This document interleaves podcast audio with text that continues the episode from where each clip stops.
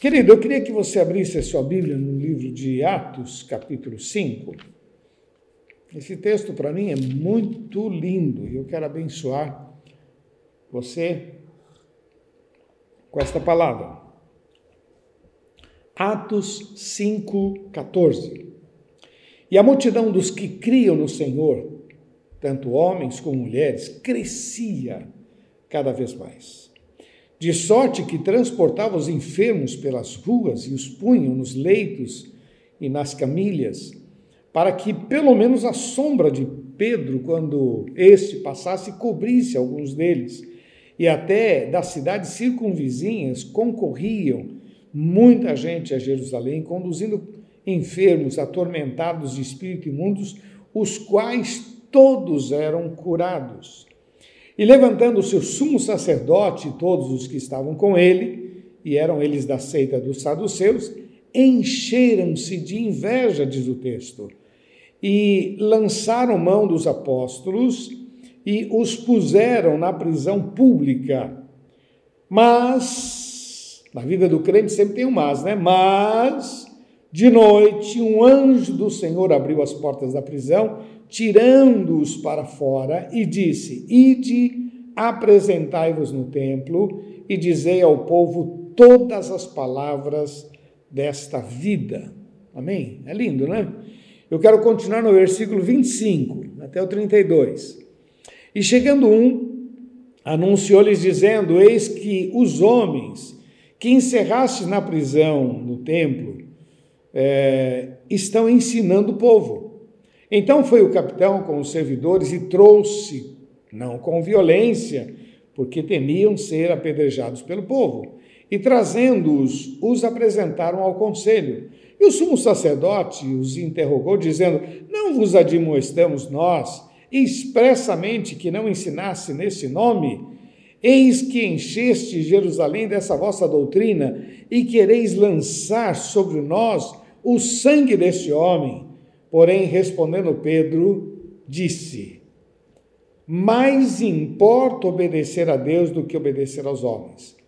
O Deus de nossos pais ressuscitou a Jesus, ao qual vós matastes, pendurando-o no madeiro. Deus, com a sua destra, o elevou, príncipe e salvador, para dar a Israel o arrependimento, a remissão dos pecados. E nós, somos testemunhas acerca destas palavras, nós e também o Espírito Santo que Deus deu àqueles que lhe obedecem. Vamos orar? Senhor, nós nos colocamos nas tuas mãos e pedimos a tua bênção, Pai. Senhor, que este momento seja especial neste culto de vida vitoriosa. Dá-me graça, Senhor, nós queremos abençoar as vidas. Senhor, usa a minha vida, por favor, eu preciso de ti. Usa os meus lábios, ó Pai, minha mente, Senhor, que a palavra possa fluir, pois nós dependemos de Ti em nome de Jesus. Amém, Senhor. Amém. Glória a Deus, queridos. Você vê esse texto, que maravilha. Nós estamos no culto de vida vitoriosa e Pedro e os apóstolos estavam vivendo um momento muito especial. A igreja primitiva estava crescendo e ganhando terreno, espaço, e, e cravando ali uma bandeira de salvação, de libertação, as pessoas começaram a ser curadas, as coisas começaram a acontecer, mas o texto diz que aos principais lá, sacerdote, um pessoal principal lá da sinagoga, começaram a ter inveja, inveja. E o texto diz que eles mandaram prender a Pedro e os outros apóstolos e foram presos, ficaram na prisão pública. Mas o texto diz que, eu gosto da expressão, mas de noite veio um anjo, apareceu um anjo, e acordou e disse: Pessoal, vamos embora, vamos embora, vamos embora, vamos embora, vamos embora, vamos embora, vamos embora. E os tirou da prisão e disse: Amanhã vá ao templo e continue pregando. No dia seguinte, o conselho pega e diz assim: Olha, pega aquele pessoal lá e traz aqui que a gente quer conversar com eles. Aí chegaram lá e falaram: está tudo vazio, está tudo fechado, está tudo vazio. Eles não estão aqui. Aí vem alguém e diz assim: Olha, lembra aqueles caras que nós prendemos ontem? Estão lá no templo. pregando lá, estão falando as mesmas coisas. Aí o, o, o conselho mandou, olha, vai lá e traz eles para cá. Trouxeram. Meu irmão, eu não sei se eu é que sou tonto, né? mas eu perguntaria, vem cá, como é que vocês saíram? Talvez assim, essa seja uma pergunta que para mim era muito. É, como é que vocês conseguiram? Está tudo fechado, está tudo. Como é que vocês conseguiram? Mas o texto diz que eles não deram a mínima para esse assunto.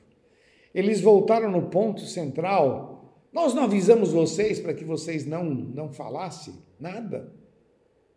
E o texto começa dizendo que eles começam a pressionar, e Pedro se levanta no meio deles e diz assim: presta atenção, importa obedecer a Deus do que aos homens. E aí ele fala: o Deus de nossos pais ressuscitou a Jesus, a qual, o qual vós matastes, pendurando-o no madeiro. Verso 32. E nós, nós somos testemunhas acerca destas palavras, nós e também o Espírito Santo de Deus, que Deus deu àqueles que lhe obedecem. Eu queria compartilhar com você algumas coisas que eu aprendo nesse texto. Nós estamos falando de vida vitoriosa, e quando eu olho, eu gosto do livro de Atos, está cheio de situações semelhantes. Tem uma outra mais à frente, Pedro está na prisão, lá no meio de guardas, aparece um anjo, toca nele, pensou que era uma visão, diz: levanta, levanta e vamos embora. Sabe, essas coisas que começam a acontecer na nossa vida, portas que começam a ser abertas, milagres que começam. Então, eu queria trazer aqui algumas aplicações para você, para que a gente possa viver o melhor de Deus. Primeira questão que eu queria deixar para você, baseado nesse texto, é: nunca perca o propósito de Deus para a tua vida. Pedro e os apóstolos estavam muito focados nisso, muito focados. Depois da experiência de Pentecostes, eles estavam muito focados. A questão é o seguinte: importa agradar a Deus. Importa agradar a Deus. Importa agradar a Deus. Olha, meu irmão, eu tenho aprendido que aonde Deus é bem tratado, ele aparece muito mais. Aonde existe honra ao Senhor, tem mais milagres.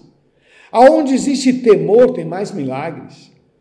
Aonde a gente trata Deus como Deus, que a gente o respeita, o ama, Lembre-se que o temor do Senhor é o princípio da sabedoria. Meu irmão, se você deseja uma vida de vitória, coloque isso na sua cabeça: o teu alvo é Cristo, o teu projeto é Cristo, a tua vida é Cristo. Você tem que respirar Jesus, viver Jesus, clamar ao Senhor. Eles disseram: Nós não temos condições, nós estamos comprometidos com o nosso Deus, comprometidos com a visão. Nós amamos esse Deus. Ah, não pode falar dele? Não vai dar, não vai dar, não vai dar, porque ele é a razão da nossa vida, ele é a nossa força, ele é a nossa provisão, nosso sustento, o nosso socorro, ele é o nosso suporte, a nossa proteção, é ele. Como é que eu vou desagradar aquele que é a fonte da minha vida? Querido, ponha isso como foco na tua vida, aprenda com esses homens.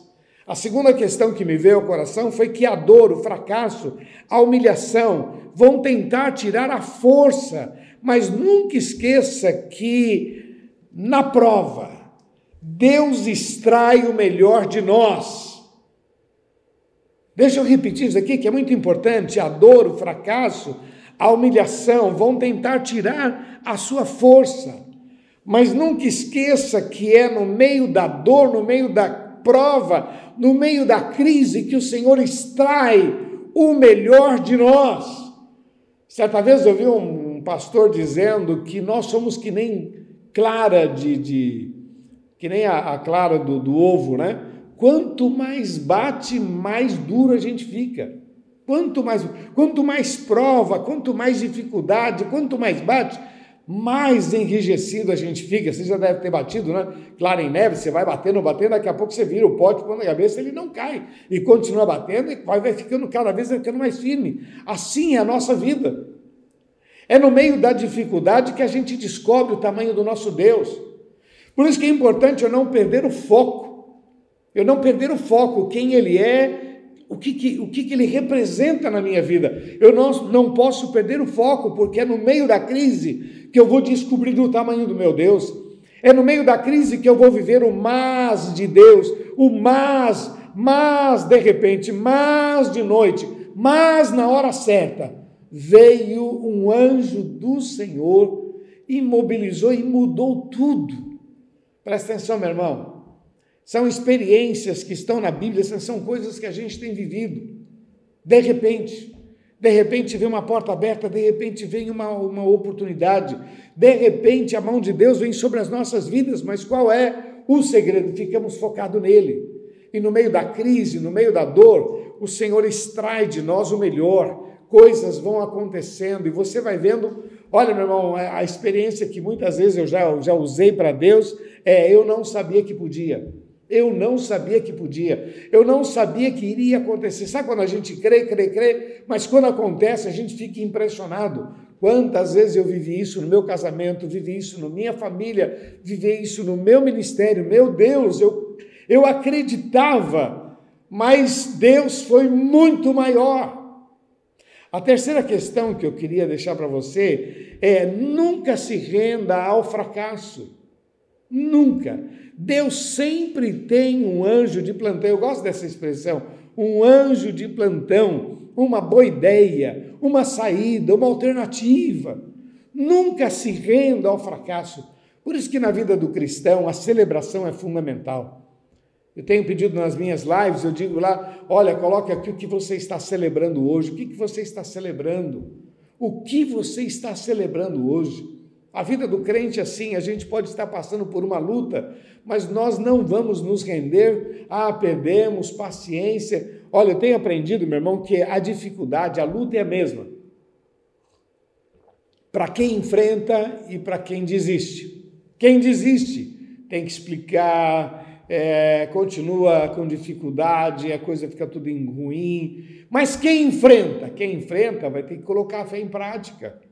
Quem enfrenta vai, olha, melhor tentar, se esforçar, melhor, porque na hora certa Deus trará a solução sobre a sua vida. Deus te dará ideias, Deus Deus, Deus, Deus é, o nosso Deus é maravilhoso. De repente as coisas acontecem sobre nós. Então, a nossa fé, a nossa confiança, ela tem que ser plena diante do nosso Deus. O texto diz que esses homens, e é muito legal, né? Porque eles estavam lá fazendo milagres, vem o pessoal e prende. Bom, tudo bem, para ir preso, vou preso. É para ir para a cadeia, eu vou para a cadeia. É para ficar aqui algemado, está algemado. É para ficar aqui sentado, eu estou sentado. E de repente vem o anjo do Senhor e diz: Não, não, levanta, levanta, levanta, vamos embora. Vamos embora. E aí o pessoal disse: Vocês são malucos, eu não falei vocês não falarem mais desse Jesus. Ele diz: Não tem jeito. Importa agradar a Deus, importa servir ao Senhor, importa honrar este Deus. Dá para você entender, meu irmão, que quanto mais é, a gente fica apaixonado, envolvido com este Deus, mais o Senhor tem liberdade para fazer maravilhas na nossa vida. A quarta questão que eu quero deixar para você é que nem toda luta e obstáculo são inimigos. Muitas dessas lutas são para te projetar. No meio da dificuldade, Deus vai te projetar. Quem era Pedro? Um pescador, uma pessoa, uma pessoa comum daquela época, mas quem se tornou Pedro nas mãos do Senhor? Quem se tornou André nas mãos do Senhor? Quem se tornou Mateus nas mãos do Senhor? Olha, meu irmão, a dificuldade é uma questão só de você ter visão e enfrentar e declarar que só o Senhor é Deus, porque essa dificuldade que parece que quer te sufocar, te oprimir, te diminuir, ainda vão projetar a tua vida e muitos saberão que só o Senhor é Deus, em nome de Jesus. E a última questão que eu queria deixar para você, meu irmão, se você crê, você vai sair muito mais forte. Se você crer, você vai sair muito mais forte. Então não esqueça, meu irmão, que eu não posso perder o foco do propósito de Deus para a minha vida. Vós sois o sal da terra, vós sois a luz do mundo, assim resplandeça a vossa luz diante dos homens. Qual o propósito de Deus para a minha vida? Qual o propósito de Deus para a sua vida? Eu posso te garantir que a vontade de Deus é boa, perfeita e agradável. Eu posso te garantir que o Senhor tem coisas boas para a sua família, seus filhos são a extensão sua, são como flecha na mão do valente, vão muito mais longe do que você. Seus filhos glorificarão o nome do Senhor, a sua família. Você vai viver ainda um tempo de milagres na tua vida, mas olha, você não pode perder o foco, não pode tirar os seus olhos do Senhor, não pode se render à luta, à dificuldade, não pode se abater. Você precisa respirar fundo, confia no Senhor, confia nele, confia, reconhece quem ele é na tua vida, honra o Senhor. E a partir daí, meu irmão, pode crer ele tem um anjo de plantão, ele tem oportunidades, tem boas ideias, coisas irão acontecer na sua vida para que você viva um novo tempo. Em nome de Jesus. Tá bom, queridos? Tá bom? Receba, por favor, esta palavra em nome de Jesus. A decisão é nossa, mas o milagre é de Deus nas nossas vidas. Vamos orar? Vamos orar. Você que quer dizer, eu recebo esta palavra, eu precisava dela. Repete uma oração comigo em nome de Jesus. Diga assim: Senhor Jesus, eu precisava desta palavra. Eu a recebo em nome de Jesus. Fortalece a minha vida. Glorifica o teu nome sobre a minha vida em nome de Jesus. Eu vou orar por você, Pai. Eu quero colocar diante de Ti, Senhor, estas vidas, cubra com Teu sangue. Tu sabes, ó Pai, das lutas, dificuldades que todos nós passamos, ó Deus. Mas nós temos tomado posse da Tua palavra e temos enfrentado e declarado que o Senhor é maior e o Senhor vem fazendo milagres sobre as nossas vidas. Senhor, estende as Tuas mãos e abençoa cada família, cada lar, cada pessoa, em nome de Jesus. Nós declaramos que só o Senhor é Deus, em nome de Jesus. Amém, Senhor. Amém. Glória a Deus. Você que ainda não entregou seu coração para Jesus, eu quero convidar você a fazer isto hoje, uma oração de confissão. Uma oração de confissão. Você vai se render diante do Senhor e o texto diz Aqueles que me confessarem diante dos homens, eu também os confessarei diante do Pai que está nos céus. Vamos fazer isso? Vamos, se você deseja, você quer hoje falar, Jesus entra na minha vida, repete uma oração comigo. Diga assim, feche seus olhos, diga assim: Senhor Jesus, eu recebo a salvação, o perdão dos meus pecados. Eu recebo Jesus na minha vida. Em nome de Jesus. Amém. Eu vou orar por você, Pai. Eu quero colocar diante de Ti estas vidas que oraram. Senhor, que a Tua bênção esteja sobre estes corações. Confirma, Senhor, tudo que nós conversamos, ó Deus.